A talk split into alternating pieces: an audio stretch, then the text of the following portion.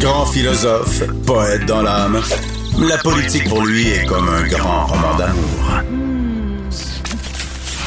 Vous écoutez Antoine Robitaille, là-haut sur la colline. Tous les vendredis, un de nos vadrouilleurs du bureau politique nous propose un retour sur la semaine, mais à partir des dossiers qui l'ont occupé, qui l'ont passionné. Aujourd'hui, c'est au tour de...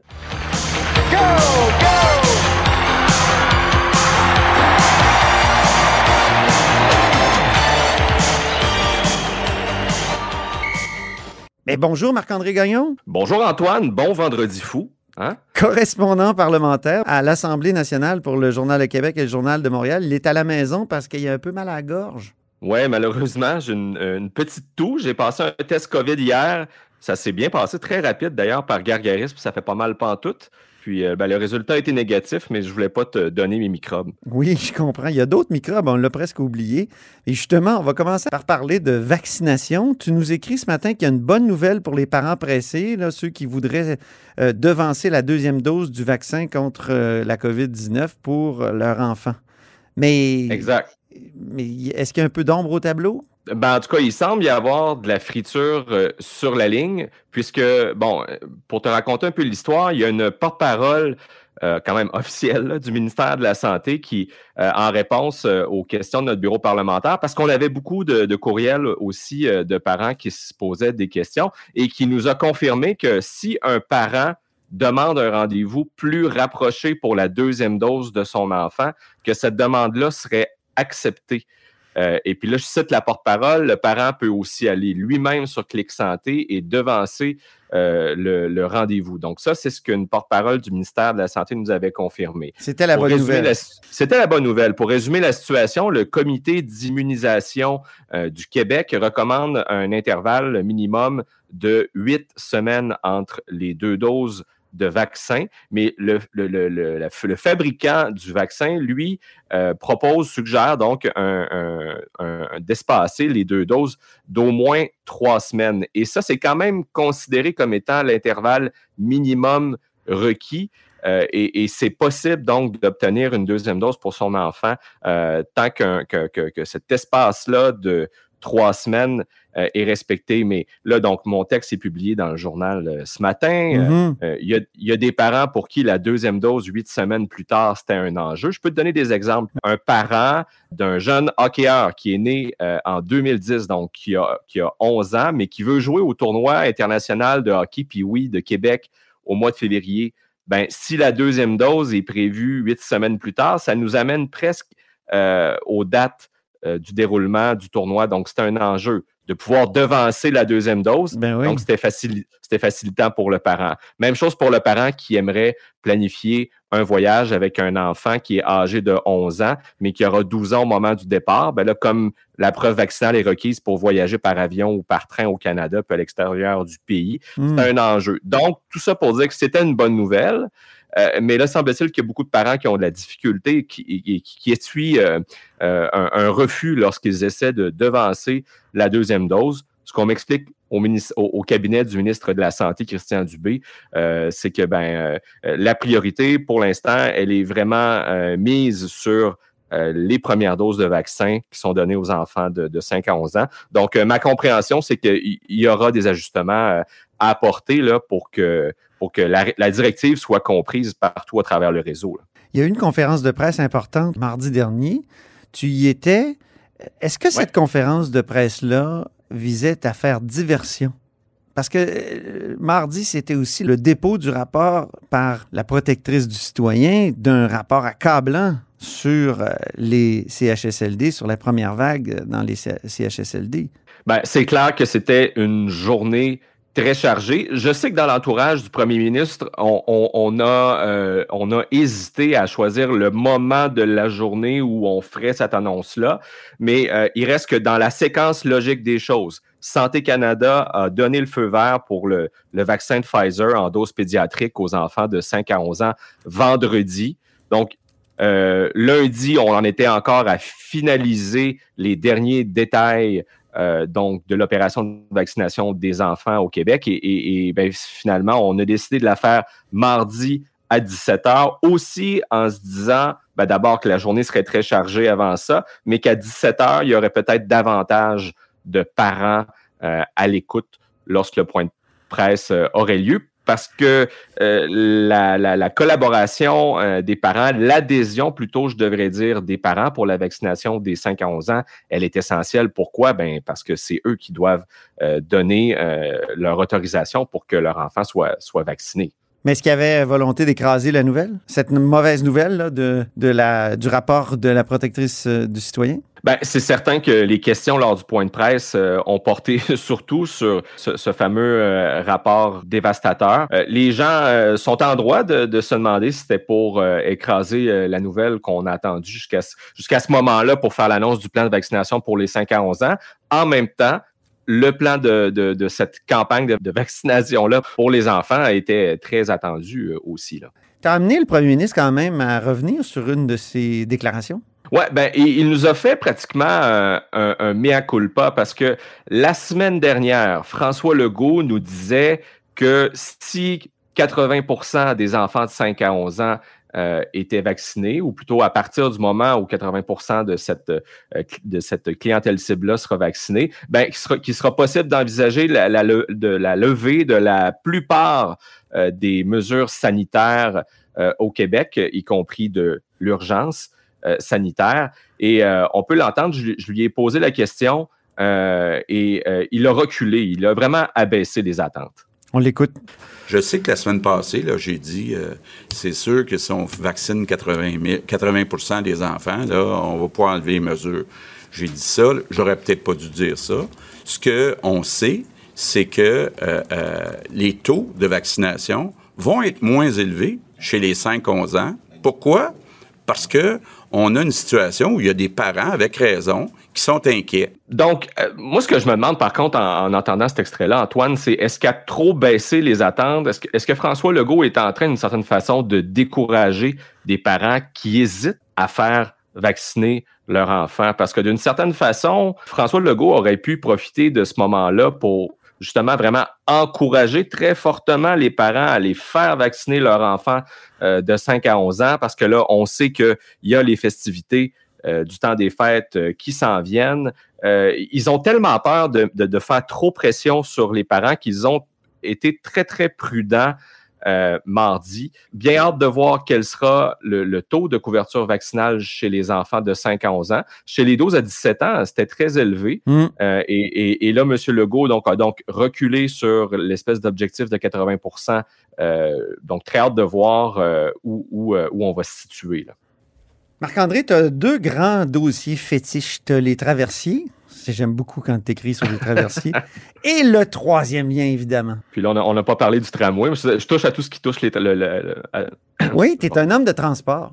Je touche à tous les dossiers, effectivement, qui concernent le, transport. Donc, oui, le ministre Bonardel qui a sorti euh, ben, sa plume cette semaine pour euh, répondre au maire. Euh, l'ex-maire maintenant, Régis Labaume, mais sans le nommer. Il s'est lancé dans une nouvelle tentative de verdissement de son projet de tunnel. Et euh, ce n'est pas la première fois. Alors, je te raconte. En début de mandat, François Legault avait évoqué l'idée d'enfouir les lignes à haute tension qui passent par-dessus l'île d'Orléans dans le tunnel, parce que le tunnel à l'époque, ben, il devait passer sous le fleuve, dans le secteur est de Québec, à la pointe de l'île d'Orléans. Euh, et en passant, on parlait déjà d'une première mondiale à cette époque-là, parce que des lignes à haute tension enfoui dans un aussi long tunnel, ça n'existe pas nulle part. Puis là, ben, plus euh, récemment, ben, il faut dire qu'entre-temps, le, projet de tunnel a changé de, d'endroit. Maintenant, ce qui est projeté, c'est qu'il relie Lévis à Québec, de centre-ville à centre-ville. Juste pour revenir sur euh, les, fils enfouis, là, il y a quand même, entre Grondine et Lobinière, un troisième lien, c'est-à-dire un tunnel qui, euh, qui est uniquement pour les fils à haute tension, justement pour transporter de l'électricité. Hein. C'est, Hydro-Québec qui a construit ça au début des années 90. Alors là, c'était possible d'enfouir des, des, fils à haute tension? Là, c'était possible, mais c'est pas le même type de câble euh, qui passe sous le fleuve. Que, euh, c'est pas la même capacité. Donc, euh, Ouais. euh, je me souviens, je me souviens pas du, du- du voltage ou du kilovoltage qu'il y a dans les lignes là, euh, de, qui passent par-dessus l'île d'Orléans, qui traverse le fleuve de façon aérienne. Mais c'est du gros calibre. C'est du gros calibre et ça aurait, été, ça aurait été une première mondiale, mais là, ben, évidemment, c'est plus un enjeu de, de- de débat puisque le, le troisième lien ne, ne- ne doit plus passer au même endroit. Mm. Donc, plus récemment, Jonathan Julien et François Bonnardel, les deux ministres, dans une entrevue qu'ils nous ont euh, accordée au journal, ben, là, ils ont fait valoir que peu de temps après l'inauguration prévue du tunnel, euh, donc euh, en 2031, ben, tout ce qui va circuler dans, dans le, le tunnel quelques années plus tard sera vert parce que la vente de véhicules électriques sera interdite à compter de, de 2035. Alors ça, c'était la deuxième tentative de verdissement du troisième lien.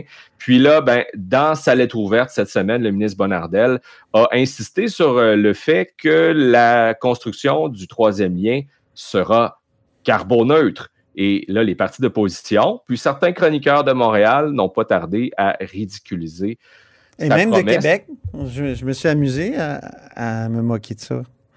J'ai vu ça, j'ai lu ça. et et- et, euh, la, la question qu'on s'est posée, c'est ben, combien d'arbres faudra-t-il planter pour rendre sa construction carboneutre? Alors, ne reculant devant rien, c'est ce que notre collègue Geneviève Lajoie a tenté de savoir aux portes du Conseil des ministres, où il faisait très froid, très froid euh, d'ailleurs, et on a un extrait sonore. Combien ça va prendre d'arbres pour compenser la construction du tunnel? On ne peut pas identifier puis euh, vous donner, quantifier le nombre d'arbres que ça va prendre pour assurer la carboneutralité, sauf que c'est pas un, un terme que- que- qu'on vient d'inventer pour contrer les, les oppositions. La carboneutralité, on le fait pour un grand projet à Montréal qui est Turco. Un projet qui a coûté presque, sont où les arbres de Turcot? presque 4 milliards de dollars. Ben c'est ça. Ils sont là. Ils sont là. Ils sont Même- là, sérieusement, mais ils ont ouais. été plantés. Même chose pour le pont. Il y a la Violette qui va être Il y carboneutre. en a combien Pour pour, le- Turcot? J'ai pas les chiffres, euh, j'ai pas les chiffres exacts, mais le projet de Turco qui a coûté près de 4 milliards est carboneutre. Donc, c'est un projet qui est important, celui du tunnel Québec-Lévis, qui va respecter ses, règles de carboneutralité. Puis a- c'est ce qu'on met en place au ministère pour les projets de 100 millions de dollars et plus. Alors, j'ai fait mes recherches sur ce point-là, mon cher Antoine. Euh, j'ai retrouvé euh, dans un communiqué qui est euh, daté d'il y a un an, à peu près le 19 octobre 2020, qui avait été diffusé pour souligner la fin du chantier Turco. On nous disait que le projet Turco étant carboneutre, un important effort de verdissement a été réalisé. À terme, ce sont 9000 arbres et 61 000 arbustes vivaces, graminées et plantes grimpantes qui seront plantés. Alors, ça, c'est ce qui est prévu euh, pour Turco. Je ne sais pas si tous ces arbres euh, et arbustes-là ont été plantés, mais ça peut nous donner quand même une idée de ce que ça pourrait représenter pour le troisième lien. Donc, forcément, des milliers euh, d'arbres. Hmm. Tout un défi. Là, il y a une étude qui est en cours pour euh, euh, évaluer les impacts euh, sur l'environnement qu'aura la construction du, du tunnel de Québec-Lévis, qui, je vous le rappelle, selon ce qui est projeté actuellement, euh, devrait être d'une longueur d'environ 8,3 km, un, un monotube que- avec un diamètre de 19,4 mètres, qui en fait euh, le plus gros tunnel euh, euh, au monde jusqu'à présent. Donc, c'est ce qui complexifie la tâche du ministre de- des Transports, François Bonnardel. Les études sont encore en cours. Il a peu de réponses à nous donner et je pense que c'est là qu'est tout le problème dans le dossier du troisième lien. C'est un engagement fort de la coalition Avenir Québec. Et ça fait déjà trois ans qu'on entend le ministre François Bonnardel nous répéter les réponses, vous les aurez en temps et lieu, les études, vous les verrez en temps et lieu. Mais là, il y a une échéance électorale qui s'amène. On Mm. est à un an des élections générales et les opposants à- au projet de troisième lien se font de plus en plus entendre, parlent de plus en plus fort. Euh, Québec solidaire, notamment, euh, qui a enfourché ce cheval de bataille-là, qui s'est lancé dans une campagne euh, de publicité là, sur des panneaux aux abords des, euh, euh, des, des routes de Québec euh, pour, euh, pour, en militant donc contre euh, le projet. Le ministre François Bonnardel est condamné à défendre son projet et jusqu'à maintenant, à l'évidence même, il a peu de données à, à- à fournir, à nous, à nous présenter pour défendre son projet, dont le concept nous a été dévoilé, je vous le rappelle, en mai euh, dernier. Ouais. Et Euh, lorsqu'on a eu le ministre en entrevue euh, récemment au journal, on lui a demandé avant les prochaines élections générales, est-ce que vous allez faire le point sur l'état d'avancement des études? Parce que Véronique Tremblay, sous le gouvernement libéral précédent, qu'on appelait la ministre du troisième lien, donc elle était ministre déléguée au transport, était chargée plus particulièrement de ce dossier-là. Au mois d'août, donc quelques semaines avant le, début officiel de la campagne électorale, avait organisé une grande conférence de presse spectacle à l'Anglicane de Lévis euh, et nous avait euh, présenté donc là où euh, le ministère en était dans la réalisation des études qui étaient en cours. On a demandé à François Bonnardel s'il s'engageait à faire la même chose et il n'a pas voulu aller jusque-là. Mais j'ai l'impression que il n'aura pas le choix. Comme je le disais, il est condamné à défendre son projet et il va devoir travailler plus fort s'il veut éviter de, de, de, voir les, les, appuis à son projet euh, euh, fondre comme neige au soleil, euh, parce que de dire ben c'est un projet qui est souhaité par une majorité de la population, c'est peut-être pas suffisant comme argument pour pour convaincre les gens. Et surtout, Québec solidaire, c'est pas pour rien qu'ils en font un enjeu national. Mhm. C'est que le troisième lien, vu son ampleur, son envergure, devient un projet euh, à, intérêt national parce que ben on parle d'un budget de 6 à 10 milliards, c'est beaucoup d'argent. Et, on entend de plus en plus de gens dire, il me semble que c'est de l'argent qu'on pourrait investir euh, sur nos écoles, dans nos soins de santé euh, et tout ça. Le gouvernement nous dit, c'est possible d'investir un peu partout et, de, continuer euh, à, faire des, projets routiers. on n'a pas fini d'en entendre parler mmh. et on le voit, là, ça, ça divise quand même la population. Tu dis que le ministre Bonardel est un peu condamné à défendre son projet. Il va avoir de l'aide, là? Exactement. Alors, son potine un peu. Euh, tout récemment, en fait, cette semaine, il y a Jean-François Del Torchio, qui est un collaborateur de longue date euh, de la CAQ et, de, François euh, Legault, qui était jusqu'à tout récemment au, cabinet du ministre de l'Éducation, Jean-François Roberge, qui vient d'être nommé comme directeur des communications et conseiller stratégique donc au cabinet du, du ministre des Transports François Bonnardel. Euh, dans, un mauvais, dans un mauvais français, on dirait que c'est un peu le fixeur de la CAQ. Donc, euh, un pompier. Un pompier. Un pompier des communications. Exact. Donc, qui, qui, a commencé le mandat avec Geneviève Guilbeault, euh, qui est d'aller donner un coup de main à Jean-François Roberge et qui est maintenant au cabinet de François Bonnardel. Et à ça, on ajoute un, ancien conseiller politique de, Bernard Drainville, qui a déjà été un attaché euh, politique du Parti québécois pour la région de la capitale nationale, Brian Gelina, qui depuis deux, mois maintenant euh, est conseiller stratégique et, porte-parole officiel du réseau express de la capitale au ministère des Transports. Alors, des ressources fraîches qui ont été envoyées en soutien au, au ministre Bonnardel.